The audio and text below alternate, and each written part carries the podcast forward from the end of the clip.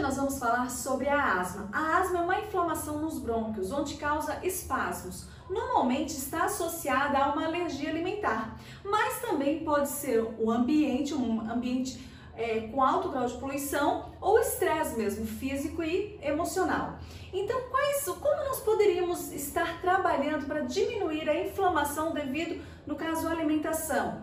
Aumentando alimentos que são anti-inflamatórios, como cenoura, nabo, hortaliças, frutas, isso mesmo, limão, laranja, cebola, alho e diminuindo alimentos que são alergênicos. Por exemplo, as oleaginosas pode ser que elas causem alergia. É, o amendoim também causa alergia. Frutos do mar são altamente alergênicos.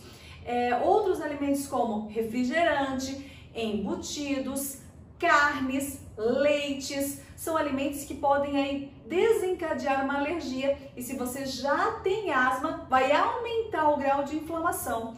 E como que nós poderíamos suavizar então esse processo para quem sofre, né, com asma?